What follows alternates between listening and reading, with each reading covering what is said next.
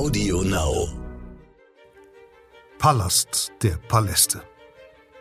Seit dem 15. Jahrhundert residieren Chinas Kaiser in der verbotenen Stadt, einer abgeschotteten Palastanlage im Herzen von Beijing, also Peking.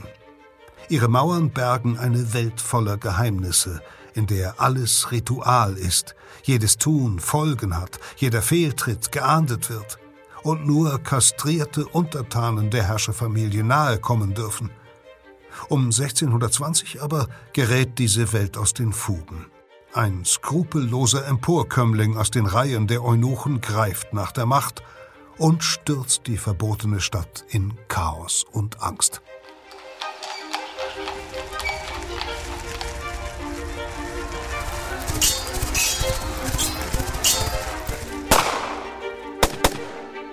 Verbrechende Vergangenheit.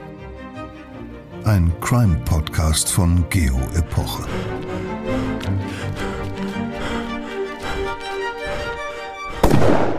Hallo, herzlich willkommen. Mein Name ist Insa Bethke. Ich bin Redakteurin bei Geopoche.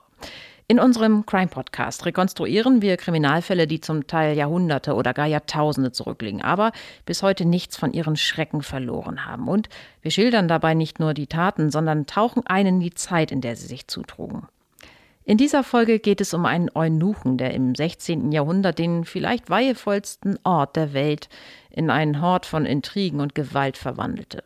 Die verbotene Stadt, die riesige Palastanlage im Zentrum von Beijing, in der die mächtigen Kaiser von China residierten. Das Leben hinter ihren Mauern war durch ein unglaublich strenges Hofzeremoniell geprägt, durch immer gleiche Rituale, die selbst die Himmelssöhne, wie Chinas Kaiser genannt wurden, salopp gesagt so nervten, dass sie ihnen oft einfach fernblieben.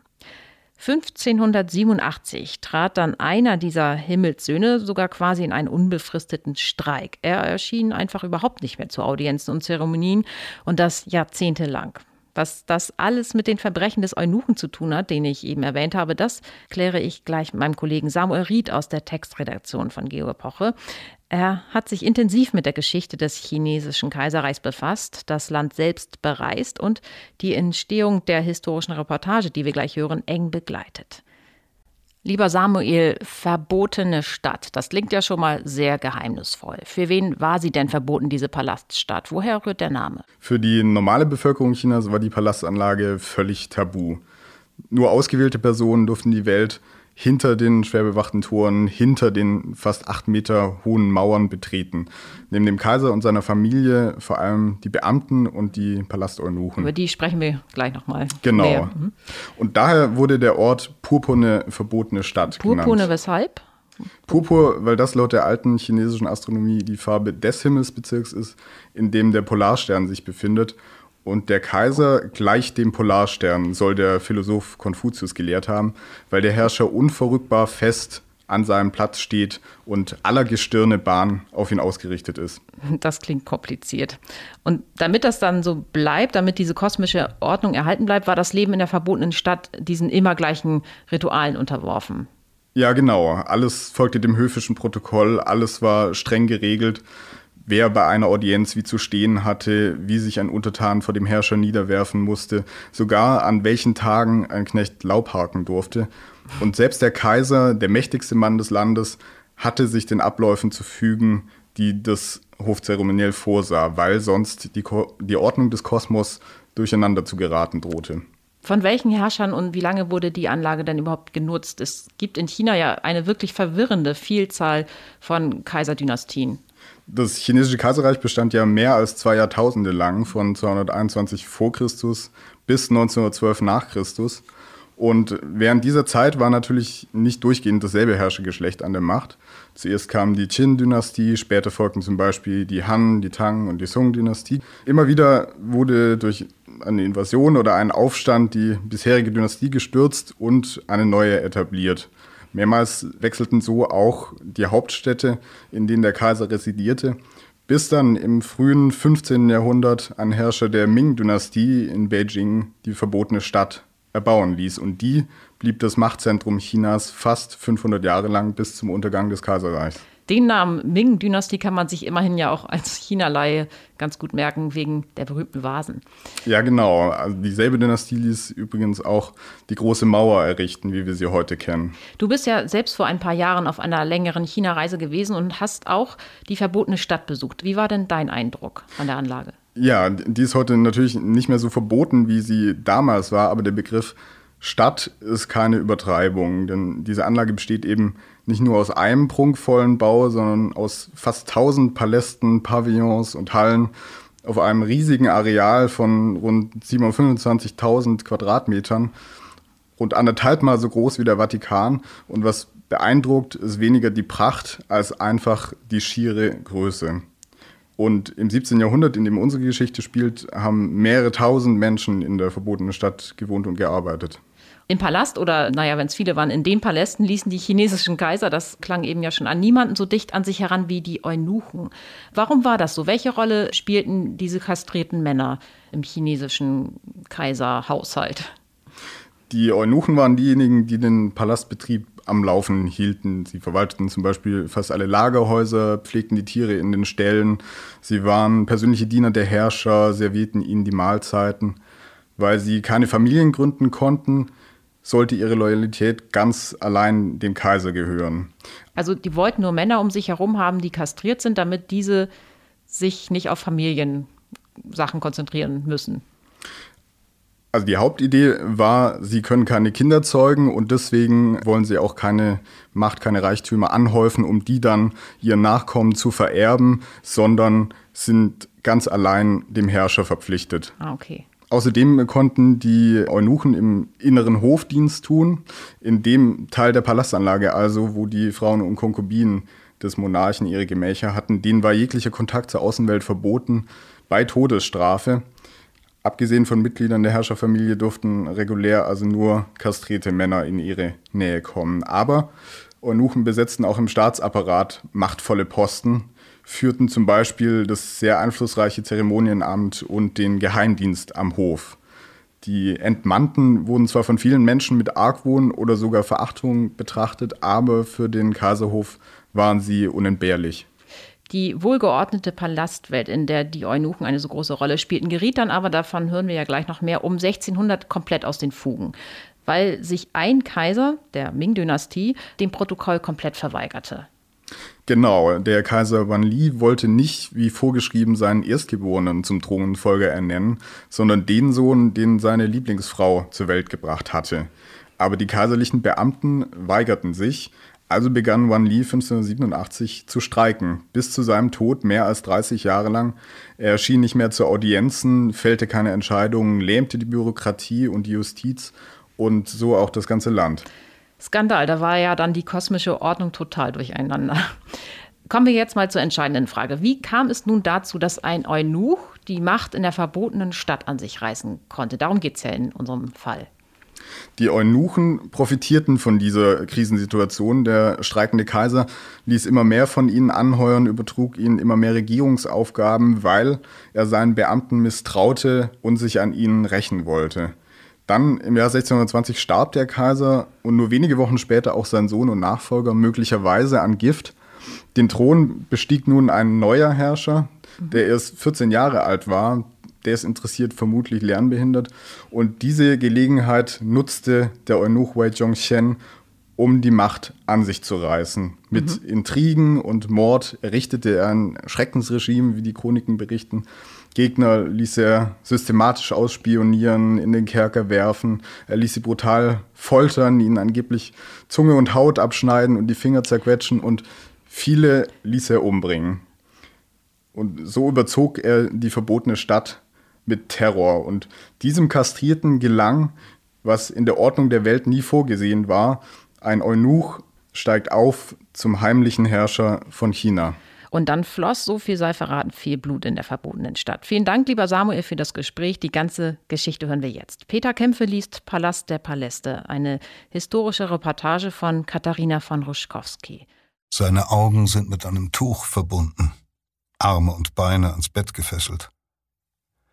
Wei Chongxian sieht die anderen Männer im Raum nicht. Er hört sie nur. Vielleicht das Geräusch eines Schleifsteins auf Metall, weil ein Messer gewetzt wird. Die Klinge muss scharf sein. Wei Chongxian darf keine Angst zeigen. Hat er sich nicht aus freiem Willen in diese Hütte in einer Nebenstraße von Beijing begeben? Zur eigenen Sicherheit hat er sich von den Operateuren festbinden lassen. Jede plötzliche Bewegung während des Eingriffs könnte tödliche Folgen haben. Wirst du es bereuen oder nicht? hört er eine Stimme fragen. Bejaht Wei oder zeigt er auch nur Anzeichen von Zweifel, ein Zittern in der Stimme darf die Operation nicht stattfinden. Gewiss muss er allen Mut zusammennehmen, um zu antworten. Nein, er wird seine Entscheidung nicht bereuen, denn Wei Chongxian ist sich sicher, er will sich kastrieren lassen. Aus Ehrgeiz und kühler Berechnung, mit einer Brutalität gegen sich selbst, die später noch viele seiner Feinde spüren werden. Der Eingriff könnte ihn das Leben kosten, doch er hat nichts zu verlieren, denn Wei 1568 in ärmlichen Verhältnissen geboren, ist schon mit 20 Jahren ein Gescheiterter. Ein Schläger, der weder lesen noch schreiben kann. Ein Spieler, der viele Schulden angehäuft hat. Nur eine Chance auf Ansehen und Auskommen scheint es für ihn noch zu geben. Eine Karriere am kaiserlichen Hof, in der verbotenen Stadt im Herzen Beijings. Oder zumindest in dem umliegenden Viertel, das die Palastanlage versorgt. Doch ein Leben dort, in der Nähe zur Macht, gibt es nur zu einem hohen Preis, dem seiner Männlichkeit. Denn Chinas Kaiser umgeben sich in ihrem innersten Zirkel am liebsten mit Eunuchen. Außer dem Herrscher darf kein ganzer Mann der Kaiserin und den zahlreichen Konkubinen zu nahe kommen. Und Wei Chongxian ist bereit, diesen Preis zu zahlen. Die Operateure binden ihm Penis und Hoden hoch, waschen sie mehrfach mit einem betäubenden Öl, sie verabreichen ihm Alkohol oder Opium, weil die Schmerzen, die ihm bevorstehen, sonst unerträglich wären. Nun setzt ein Operateur sein sichelförmiges Messer an. Mit schnellen Schnitten trennt er die Genitalien ab. Dann führt er eine Wachsnadel in den Harnleiter ein, denn die Öffnung darf auf keinen Fall mit der Wunde zuwachsen. Ein Urinstau würde Ws Tod bedeuten.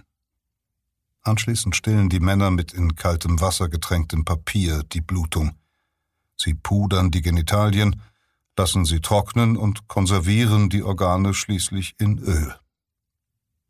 Viele Kandidaten, die sich wie Wei Chongxian für rund 200 Gramm Silber der Kastration unterziehen, aus Ambition, Not oder Kalkül, überleben die Prozedur nicht. Die Unglücklichen verbluten oder sterben später an Infektionen. Doch er ist stark genug, die Tortur zu überstehen. Langsam fangen seine Wunden an zu verheilen. Hundert Tage dauert die schmerzhafte Genesung. Und während sein Körper sich erholt, beginnt er sich zu verändern. Die Muskeln werden schwächer, der Bartwuchs nimmt ab, die Haut schrumpelt und die Fingernägel färben sich gelblich. Viele Kastrierte haben eine untersetzte Statur, große Ohren, ein nervöses Gemüt, setzen Fett an. Nicht selten leiden sie unter Inkontinenz ihr Leben lang. Nach seiner Gesundung stellt sich Wei Chongxian im Jahr 1589 in Beijing den Auswahlprozeduren, die jeder Entmannte vor dem Eintritt in den kaiserlichen Dienst über sich ergehen zu lassen hat. Er muss Probearbeiten leisten, wird von erfahrenen Eunuchen befragt und zwischen den Beinen gründlich untersucht, damit sich kein ganzer Mann unter die Kastrierten schleicht. Die meisten erfolgreichen Kandidaten werden in der Kaiserstadt arbeiten, einem ummauerten Areal um die Palastanlage, in dem sich unter anderem Ställe, Manufakturen, Lagerhäuser, eine Bäckerei und eine riesige Küche befinden. Sie beliefern die verbotene Stadt, in der die einflussreichsten Eunuchen Dienst tun, mit allem, was dort gebraucht wird. Offenbar bewährt Wei sich, denn nach Tagen des Probens und Prüfens zählt er tatsächlich zu jenen, die ein hölzernes Täfelchen erhalten und damit den Auftrag am kaiserlichen Hof zu arbeiten.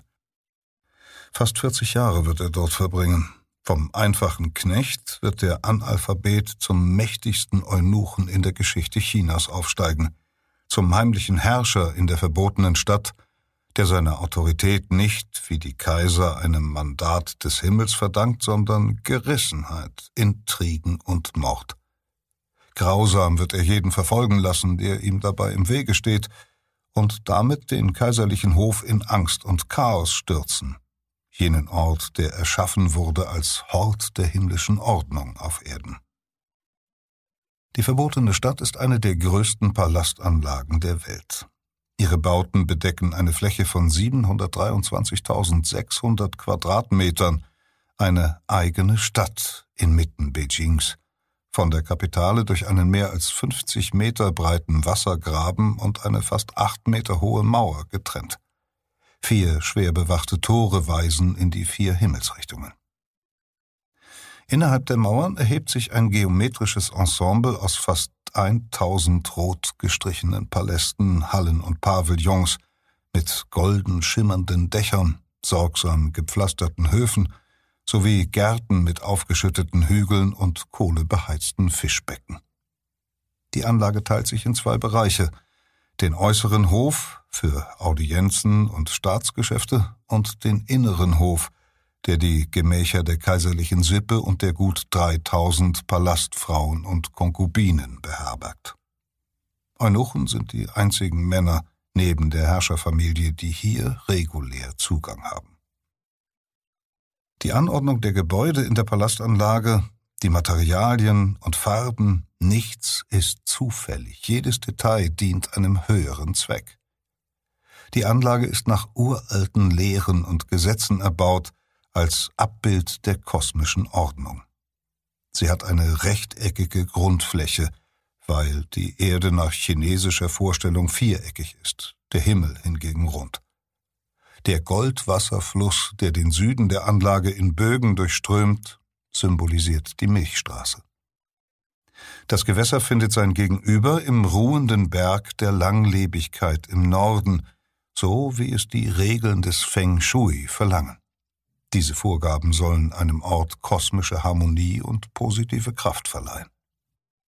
Der Bau folgt auch den Gesetzen von Yin und Yang, die die entgegengesetzt wirkenden Kräfte des Universums repräsentieren, das Dunkle und das Helle, das Weibliche und das Männliche, das Innere und das Äußere, gerade und ungerade Zahlen. Nicht nur die Welt als Ganzes birgt solche Gegensätze, sondern auch jedes Wesen, jedes Ding. Überall gilt es, die Kräfte auszubalancieren. In der verbotenen Stadt verkörpert der innere Palast, in dem gerade Zahlen die Baukonstruktion bestimmen, das Ying. Dort stehen anfangs zwei Haupt- und zweimal sechs Wohnpaläste. Im äußeren Hof, der das Yang repräsentiert, dominieren dagegen ungerade Zahlen, drei Hallen, fünf hintereinander liegende Tore. Auf den Dächern prangen Tiere und Fabelwesen, die die Gebäude vor Feuersbrünsten bewahren oder ihren Bewohnern Glück und Wohlstand bringen sollen. Und je mehr Drachen, Phönixe, Löwen, Einhörner, Himmelspferde und Fische alle aus Ziegeln gefertigt ein Dach schmücken, desto bedeutsamer sind die Bauten innerhalb des Ensembles. Elf Wesen zieren allein die Hauptgebäude, etwa die drei Audienzhallen, Erhaben thronen die auf mächtigen Terrassen im Zentrum der verbotenen Stadt. Kaiser Yongli hat die Palastanlage im frühen 15. Jahrhundert errichten lassen. Zuvor hatte er die Kapitale von Nanjing nach Beijing verlegt. So wollte er den Norden des Landes gegen die ständige Bedrohung durch die Mongolen stärken. 1417 begann der Bau der Anlage, ein Werk vollendeter Planung und Logistik.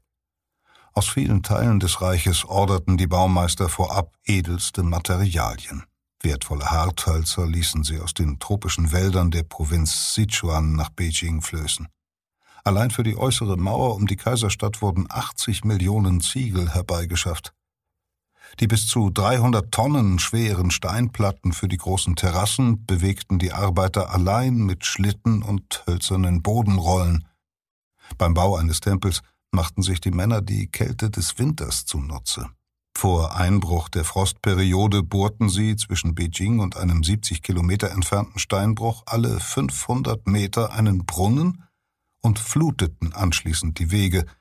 So entstand eine Eisbahn, über die die Felsblöcke zum Ziel glitten.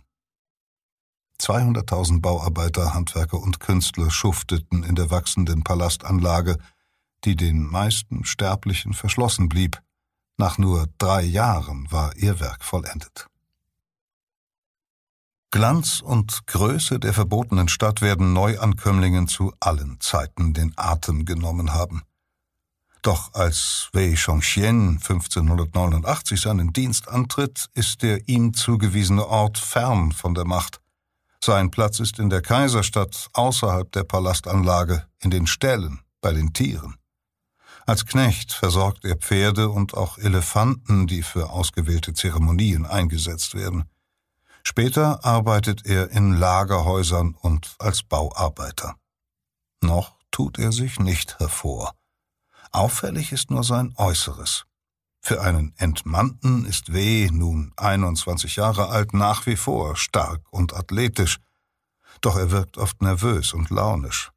Zeitgenossen beschreiben ihn als äußerst wechselvollen Charakter, der charmant sein kann, prächtigen Blumenschmuck mag und elegante Kleider, aber rachsüchtig ist und leicht reizbar.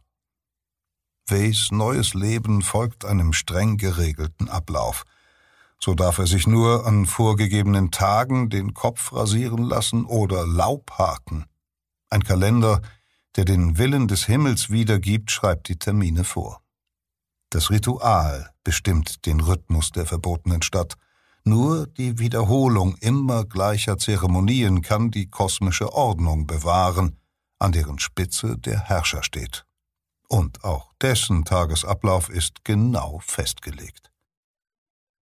Frühmorgens, noch vor Sonnenaufgang, empfängt der Kaiser ein Heer von Beamten zur Audienz. Vor den Eingängen der Palastanlage sammeln sich Tausende in blauen und roten Seidenroben sowie die Armeeoffiziere der Hauptstadt. Lange vor Tagesanbruch künden Trommelschlag und Glockengeläut das Öffnen der Tore an. Mehrere hundert Meter müssen die Männer zurücklegen bis zu dem weiten Hof vor einer der großen Audienzhallen im Zentrum der verbotenen Stadt. Nur wenige Laternen aus Ziegenhautstreifen leuchten ihnen in der Dunkelheit den Weg. Dort nehmen sie ihre Position vor dem Thron des Kaisers ein. Die Offiziere nach Osten gewandt, die Beamten nach Westen. Bei manchen Veranstaltungen weisen Markierungssteine auf dem gepflasterten Boden bestimmten Teilnehmern den richtigen Standort zu. An ihren Gewändern tragen die Beamten ihr Rangabzeichen, ein mit Vogelmotiven besticktes Tuch sorgsam auf die Robe genäht. Ein Kranich, der erhaben durch die Lüfte schwebt, zeichnet die höchsten Staatsdiener aus. Niedrige Beamte hingegen sind etwa an einem Paar watschelnder Wachteln erkennbar. Die Brustbesätze der Offiziere zeigen die Bilder wilder Tiere, Löwen und Tiger, Bären und Panther. So verharren die Menschen, steif und starr in Verehrung des Kaisers. Auf den Ruf des Zeremonienmeisters hin knien sie zum Kotau der vorgeschriebenen Unterwerfungsgeste. Sie verneigen sich dreimal und berühren mit der Stirn den kühlen Steinboden, dann erheben sie sich und wiederholen die Bewegung noch zwei weitere Male. Ein hoher Minister verließ die Namen von in die Provinz oder in den Ruhestand versetzten Beamten, dann erstatten Staatsdiener in der Audienzhalle dem Kaiser Bericht über wichtige Vorgänge in den Ministerien. Vor Sonnenaufgang muss die Audienz beendet sein. Es ist ein Schauspiel, das sich an jedem Tag wiederholt.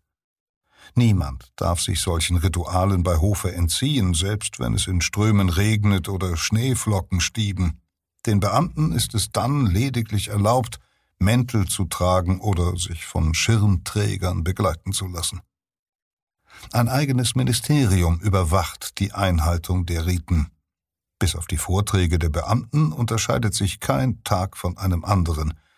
Während der Audienzen überwachen Zensoren die Menge. Penibel schreiben die Wächter die Namen all derer auf, die husten, spucken, stolpern, peitschen, knallen, um sie zur Ordnung zu rufen.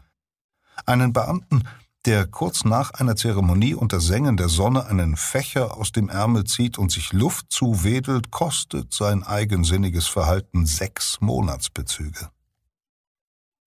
So schreibt der Himmel das Hofzeremoniell vor. Doch sogar Herrscher empfinden die Audienzen als Bürde. Wan Li, der 1572 als 13. Kaiser der Ming-Dynastie den Thron bestiegen hat, sucht oft nach Gründen, ihnen fernzubleiben. Benommenheit oder ein Überfluss des Feuerelements in seinem Körper das Juckreiz verursache. Wie kein Herrscher vor ihm hadert Wan Li mit den Zwängen des Kaisertums. Sein Leben verläuft in beklemmender Eintönigkeit. Neben den Audienzen hat sich der Monarch dem Studium konfuzianischer Klassiker zu widmen, sowie der Kalligraphie und der Geschichte. Täglich tragen die Eunuchen mehr als zwei Dutzend Memoranden herbei, Berichte, Gesetzesentwürfe, Eingaben. Fast mechanisch unterzeichnet der Herrscher sie mit zinnoberroter Tusche der Farbe des Kaisers, deren Missbrauch unter Todesstrafe verboten ist. Erfordern die Eingaben kompliziertere Antworten, übernehmen dies seine Berater. Van Lee fühlt sich bevormundet und ohnmächtig als Gefangener der verbotenen Stadt. Als er versucht, anstelle seines Erstgeborenen jenen Sohn als Thronfolger zu ernennen, den ihm seine Lieblingsfrau geboren hat, weigern sich die Beamten und der Kaiser muss sich dem Protokoll beugen. Und so greift er zu einer anderen Waffe, Passivität. 1587, zwei Jahre vor der Ankunft Wei Chongqians, tritt der Kaiser in einen Streik und wird ihn bis zum Ende seiner Regentschaft im Jahr 1620 fortsetzen.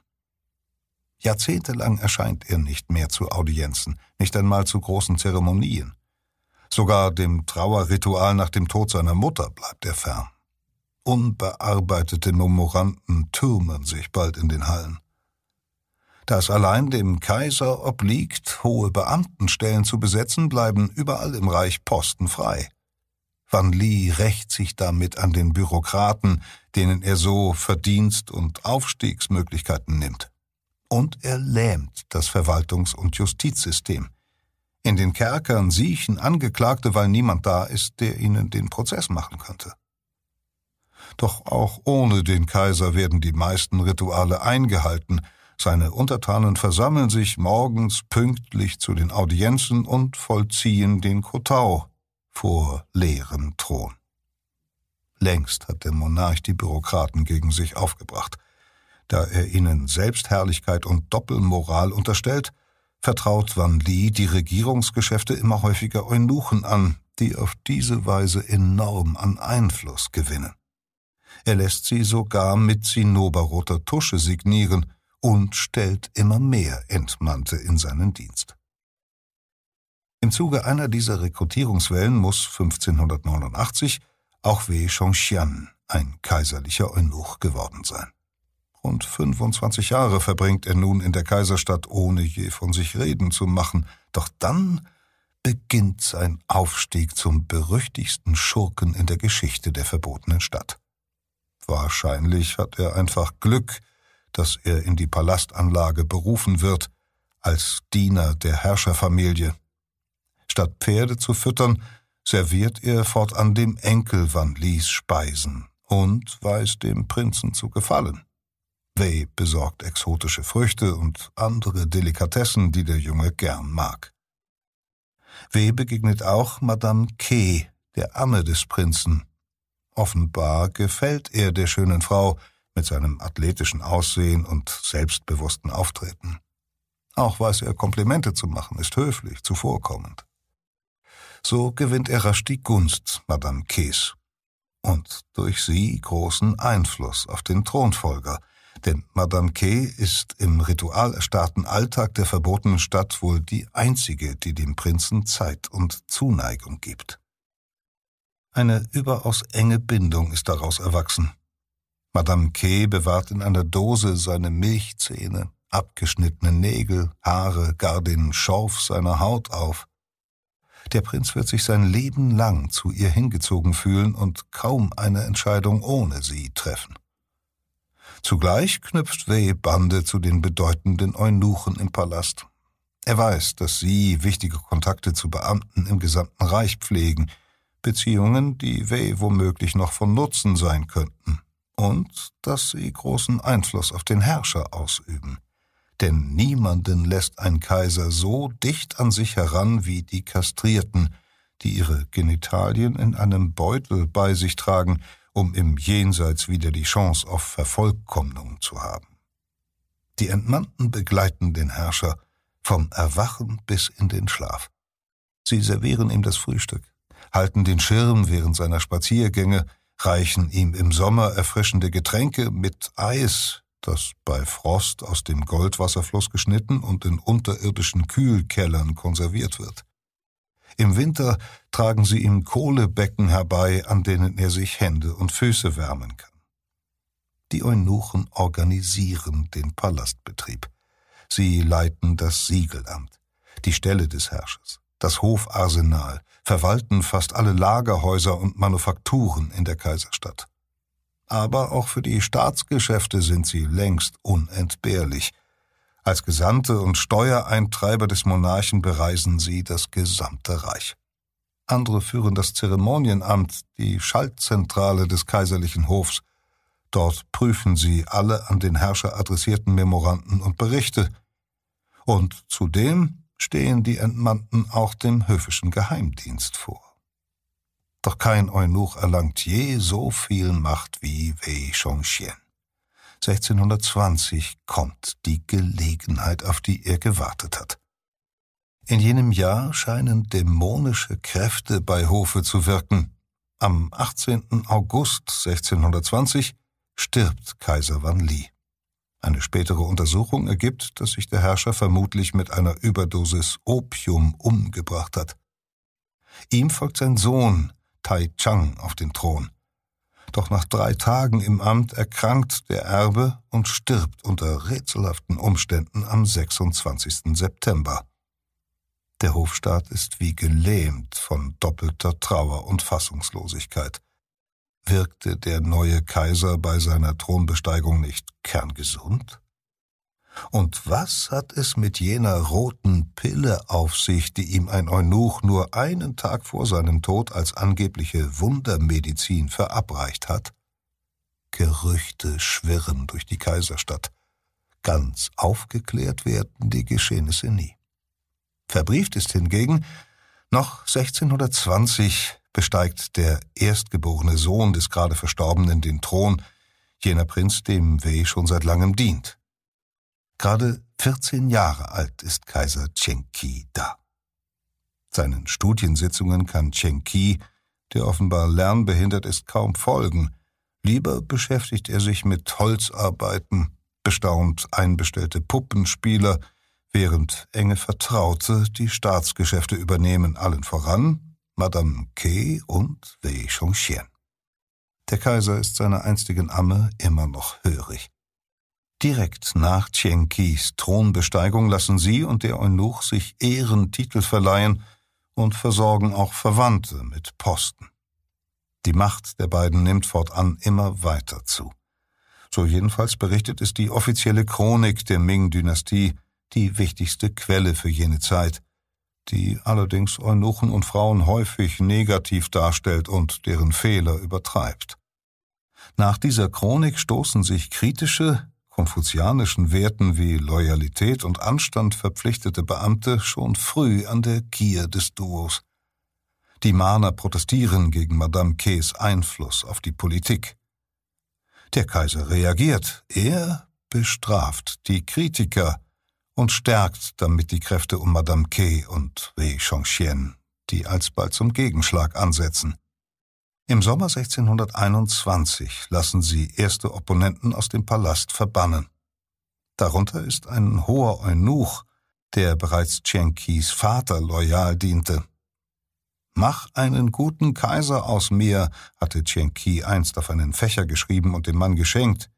Der ist allerdings ein aufrechter Konfuzianer. Haben Wei und seine Verbündeten Furcht vor einem Rivalen?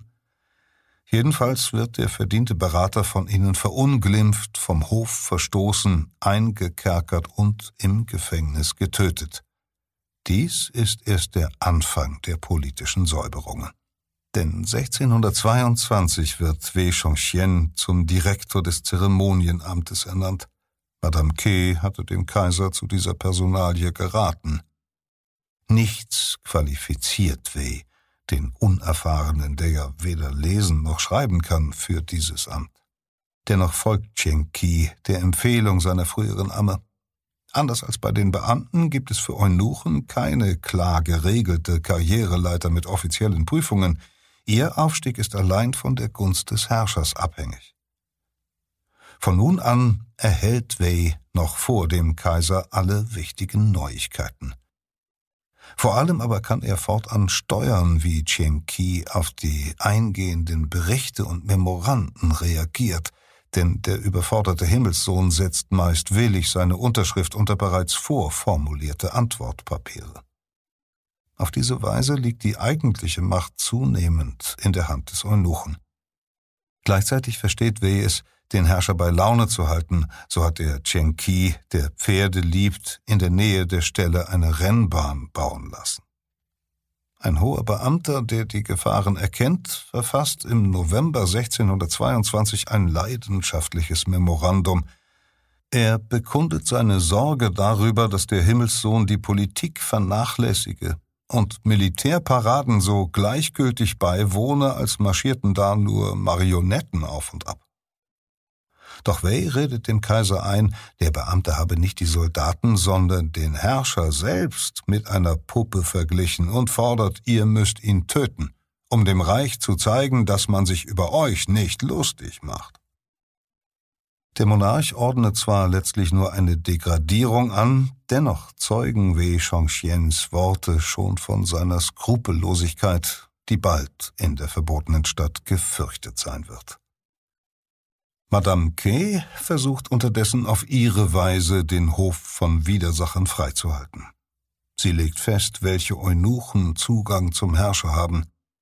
Doch als die neue Kaiserin erkoren werden soll, ist ihre Furcht groß, eine andere Frau könnte Chen Qi betören und beeinflussen, zumal die Auswahl der Herrschergattin am Hof streng geregelt ist und es undenkbar wäre, dass die einstige Amme hier mitbestimmt. Neben einer Gemahlin hat der Kaiser Anspruch auf eine Reihe von Nebenfrauen und ungezählte Konkubine. Und so treffen bald nach Tschienkies Krönung fast 5000 Mädchen in der Hauptstadt ein. Bei Hofe nehmen ältere Palastfrauen die Kandidatinnen in Augenschein. Haben sie Schönheitsfehler? Sind sie hinreichend gebildet? Ein Mädchen nimmt die Gutachter schnell für sich ein, die 13-jährige Chang Ma, eine Weise, die bei einem Gelehrten aufgewachsen ist. Wenig später zieht sie im Palast ein. Die Frauengemächer in der verbotenen Stadt sind ein weltentrücktes Universum, das außer dem Kaiser kein unkastrierter Mann betreten darf. Bei Todesstrafe ist es den gut 3000 Bewohnerinnen verboten, Kontakt zur Außenwelt aufzunehmen. Die meisten von ihnen führen ein Leben der Leere und der Einsamkeit, das vor allem aus Warten besteht. Allabendlich legen die Eunuchen dem Himmelssohn kleine Jadetäfelchen mit den Namen möglicher Gespielinnen vor. In einer Decke wird die Auserwählte dann nackt ins Herrschergemach getragen, wo sie unter die Betttücher des Kaisers huscht. Die Entmannten halten den Besuch in einem Protokoll fest. Die meisten Konkubinen warten ihr Lebtag vergebens auf einen Ruf des Kaisers. Sie verschwenden ihre Jahre als Zimmermädchen, sind höher gestellten Frauen ausgeliefert, die sie demütigen und bisweilen zu Tode prügeln lassen. Ihre sterblichen Überreste werden verbrannt. So wenig verlockend erscheint das Schicksal der Palastfrauen, dass viele Eltern ihre Töchter schnell verheiraten, sobald die Kunde von einer bevorstehenden Auswahl ihr Dorf erreicht. Im Mai und Juni 1621 finden die Zeremonien zu Ehren der Vermählung von Chen Qi und Zhang Ma statt. Madame Ke intrigiert von Beginn an gegen die Gemahlin.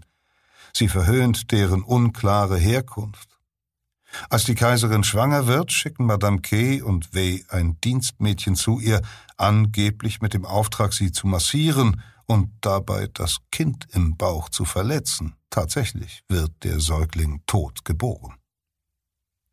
In den folgenden Jahren bringen die Kaiserin und andere Konkubinen drei Söhne und zwei Töchter zur Welt, doch sterben alle fünf Kinder Chen Qis noch vor ihrem ersten Geburtstag. Madame Ke ist heimtückisch, gnadenlos, unberechenbar, genau wie Wei Chongxian. Womöglich verbindet die beiden mehr als Machthunger und sie sind ein Liebespaar, auch Kastrierte können noch sexuelles Begehren empfinden, wenn sie wie Wei nach der Pubertät entmannt worden sind. Seinen Gefolgsleuten gegenüber ist er indes stets zuvorkommend. Großzügig verteilt er Posten und Geschenke an die Günstlinge, die ihn als Meister ansprechen. Er unterhält eine Residenz außerhalb der verbotenen Stadt in der Nähe der Privatwohnung von Madame K., bereichert sich an den höfischen Schätzen und lässt sich mit öffentlichen Geldern ein privates Mausoleum errichten. W. konsolidiert seine Macht, während immer neue Krisen das Reich erschüttern. Auf Naturkatastrophen und Missernten folgen Hungersnöte, Bauernaufstände brechen aus. An der Grenze im Nordosten lauern die militärisch straff organisierten Mandschu, greifen immer wieder an und erobern kleinere Gebiete. Nur mit hohem Einsatz kann Chinas Armee sie zurückdrängen. Die Soldaten sind schlecht organisiert und schäbig ausgerüstet. Ihre Kleidung ist oft nur mit Altpapier ausgestopft. Dennoch kostet das vier Millionen Mann starke Heer große Summen. Auch deshalb ist die Staatskasse fast leer. Zudem entzweit sich die Beamtenschaft in zwei Lager.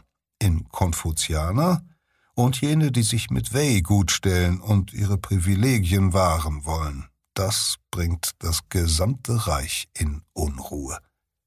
China bräuchte dringend einen Erneuerer.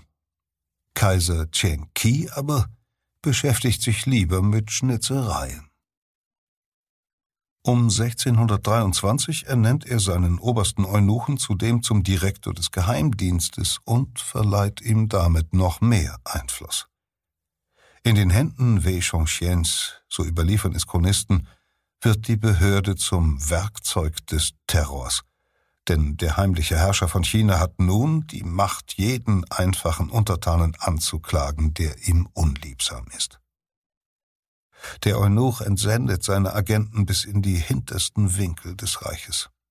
Er lässt sie Listen mit all den Namen derer erstellen, die es wagen, ihn zu kritisieren. Wie Raubtiere auf der Jagd nach Beute streifen seine Männer durch Beijing und andere Städte. Vor Ort heuern sie zudem Bettler an, Verdächtige auszuspionieren. Viele der Beschuldigten werden in die Geheimdienstzentrale östlich der verbotenen Stadt verschleppt, gequält und getötet. Bald darauf beginnt Wei Chongxian die Verwaltung der Hauptstadt zu säubern – zwar ist allein die kaiserliche Leibgarde befugt, Gesetzesbrecher in der Beamtenschaft zu bestrafen, doch Chen Qi lässt sie jeden Gegner seines berüchtigten Vertrauten verfolgen. Vermutlich redet der ihm ein, nur so könne der Herrscher Verschwörungen verhindern. Zudem erwirkt Wei die Erlaubnis, in der verbotenen Stadt ein Eunuchenbataillon aufzustellen, Zehntausend bewaffnete Kastrierte exerzieren schon bald, begleitet von Gong und Trommelschlägen in den Höfen. Und auf seinen Wunsch hin besetzt der Kaiser die wichtigen Beamtenstellen immer häufiger mit Günstlingen Wes. Doch trotz allen Terrors wagen es die Konfuzianer, Weh anzuprangern. 1624 plant ein Beamter während einer Zeremonie, dem Herrscher eine Anklageschrift höchst persönlich vorzulesen. 24 Verbrechen wirft er dem Eunuchen darin vor, darunter politische Säuberungen, Morde und dass er ohne göttliches Mandat wie ein Kaiser agiere.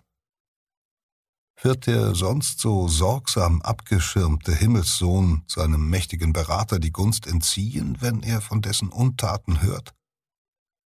Doch im letzten Moment erhält der Hof einen Hinweis auf das Vorhaben und sagt die Zeremonie ab.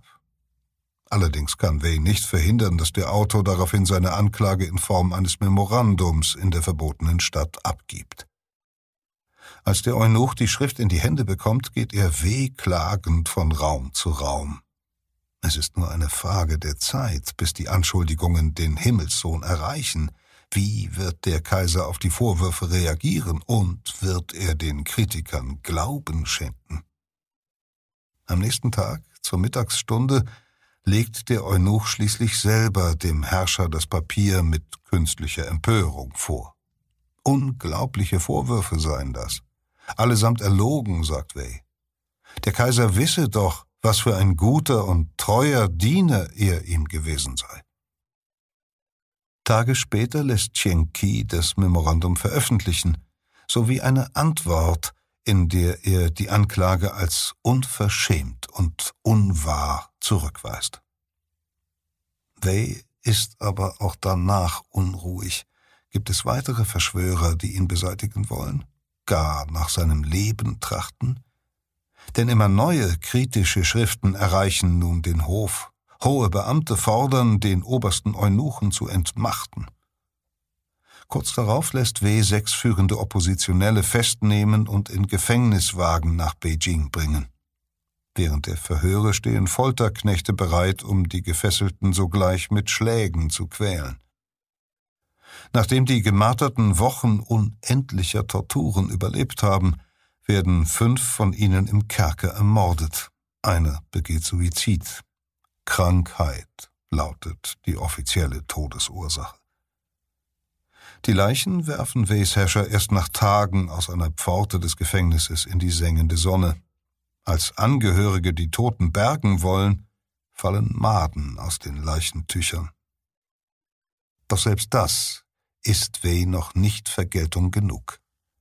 Immer neue schwarze Listen mit Namen kritischer Beamter kursieren. In den Gefängnissen martern seine Folterknechte mit Finger- und Knöchelpressen, schneiden angeblichen Verschwörern Haut und Zunge ab. So kontrolliert und terrorisiert der Eunuch auch die Bürokratie. Wer sich ihm widersetzt, wird per Dekret der Verschwörung oder Korruption bezichtigt. Hunderte Menschen lässt Weh in den Jahren seiner Amtszeit ermorden. Trotz aller Grausamkeiten genießt er im Reich Ansehen die schlimmsten der Verbrechen, von denen später die Chronisten berichten, geschehen im Verborgenen, hinter den Mauern der kaiserlichen Gefängnisse.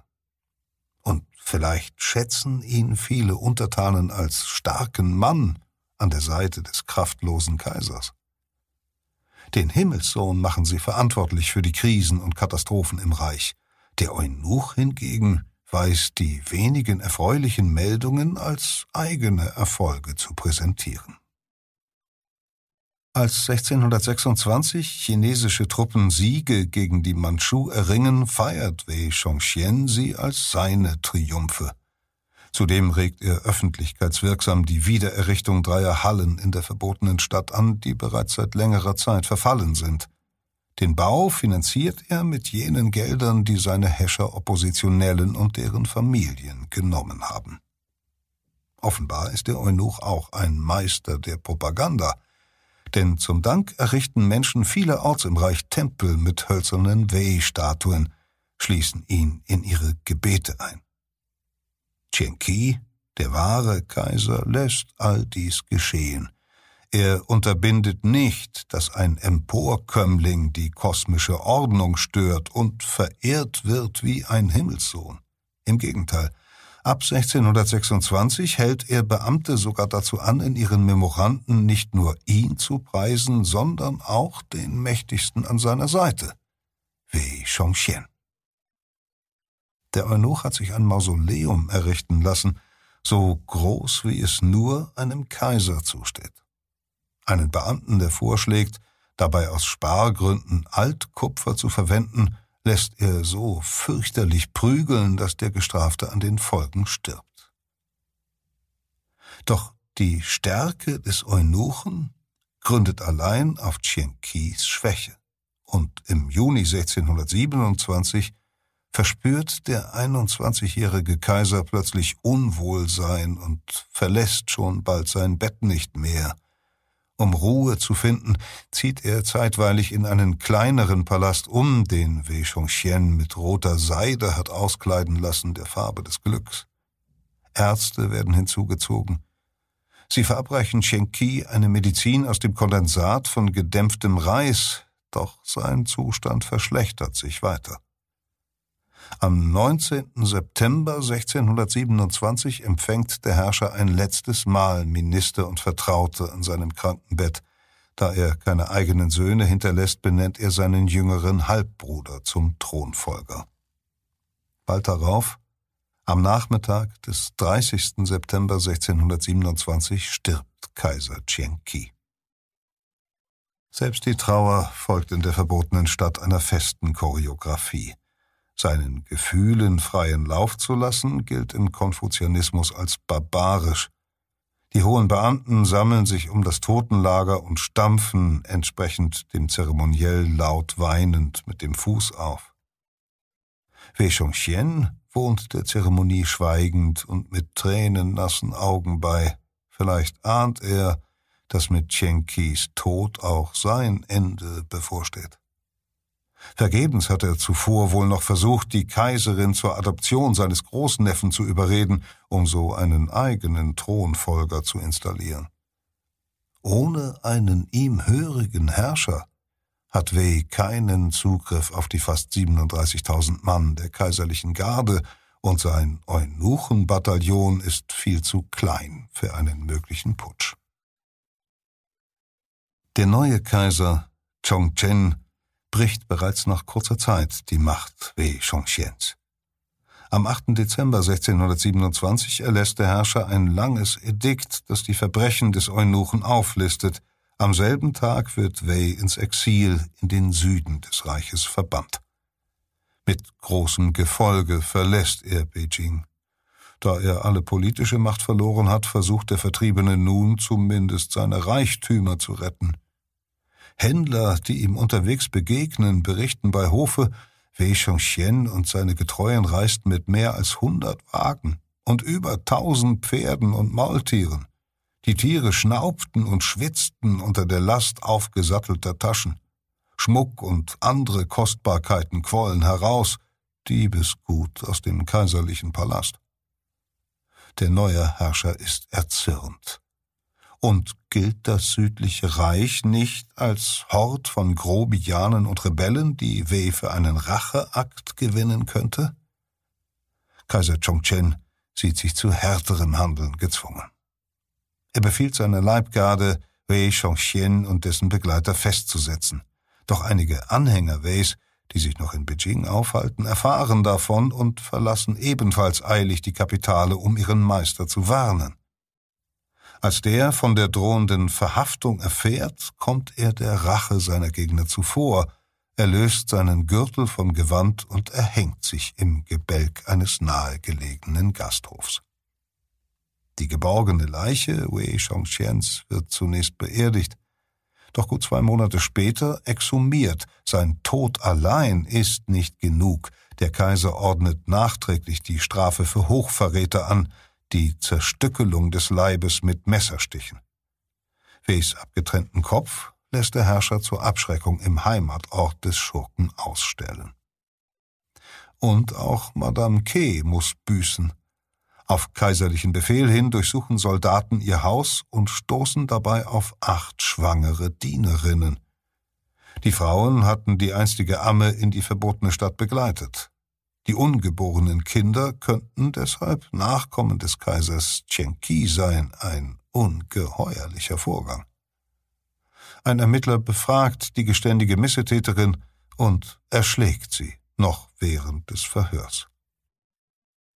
Dutzende weitere Anhänger des Eunuchen werden hingerichtet oder zum Suizid gezwungen, mehr als hundert degradiert, ihre Posten enthoben oder verbannt. Der Herrscher bestimmt zudem, sämtliche Weh-Tempel seien abzureißen und lässt den Familien der zahlreichen Opfer Geschenke und Ehrentitel zukommen. Doch der Schaden für das Reich ist nicht mehr rückgängig zu machen. Die jahrzehntelange Arbeitsverweigerung von Kaiser Wan Li und die darauf folgende heimliche Herrschaft Weis haben die Dynastie nachhaltig beschädigt. In manchen Provinzen ist die Bürokratie zusammengebrochen, die Beamten sind demoralisiert, zutiefst verunsichert, von ihren Herrschern enttäuscht. Die Edikte des neuen Kaisers laufen ins Leere, Der Staat ist fast bankrott und die Bevölkerung in Aufruhr. Der mächtigste aller Eunuchen kann kein Unheil mehr anrichten, doch die glorreiche Dynastie der Ming ist nicht mehr zu retten. Nur 17 Jahre nach dem Tod Wei Chongxians geht sie endgültig unter und die kriegerischen Manchu erobern China. Die nun folgenden Kaiser der von den Manchu begründeten Qing-Dynastie werden aus den Fehlern der Ming-Monarchen lernen. Kein Entmannter soll mehr zum heimlichen Herrscher aufsteigen. Die Regenten begrenzen die Zahl der Eunuchen am Hof, beschränken deren Einfluss schließen sie von allen Staatsämtern aus und unterstellen sie strenger Aufsicht. Doch solange Kaiser über China gebieten, wird es auch Kastrierte geben, die ihnen zu Diensten sind. Selbst der mächtigste Himmelssohn ist hilflos ohne seine Eunuchen. Und so werden noch fast drei Jahrhunderte lang zahllose Männer Operateure aufsuchen, sich für ein paar Silberstücke entmannen lassen um den Herrschern in ihren Palästen jeden Wunsch zu erfüllen, beargwöhnt und unentbehrlich für ein Leben im Herzen der Macht, in der verbotenen Stadt, in Beijing. Peter Kämpfe las Palast der Paläste, ein Text, der in der Geoepoche-Ausgabe Das kaiserliche China erschienen ist. Mit dieser Folge geht die zweite Staffel von Verbrechen der Vergangenheit zu Ende. Wir machen eine Sommerpause und sind dann mit neuen spannenden Fällen zurück. Wer in der Zwischenzeit oder sowieso mehr von Geoepoche hören und lesen möchte, unter geo-epoche.de erreichen Sie unser Digitalangebot Geoepoche Plus. Sie können dort in 2000 historischen Reportagen stöbern und sich ausgewählte Geschichten auch vorlesen lassen, unter anderem von Verbrechen der Vergangenheit Erzähler Peter Kämpfe. Und natürlich finden Sie unser Magazin am Kiosk und im Buchhandel. Vielen Dank fürs Zuhören bis hierher, sagt Insa Bethke. Ich freue mich auf Staffel 3. Audio Now.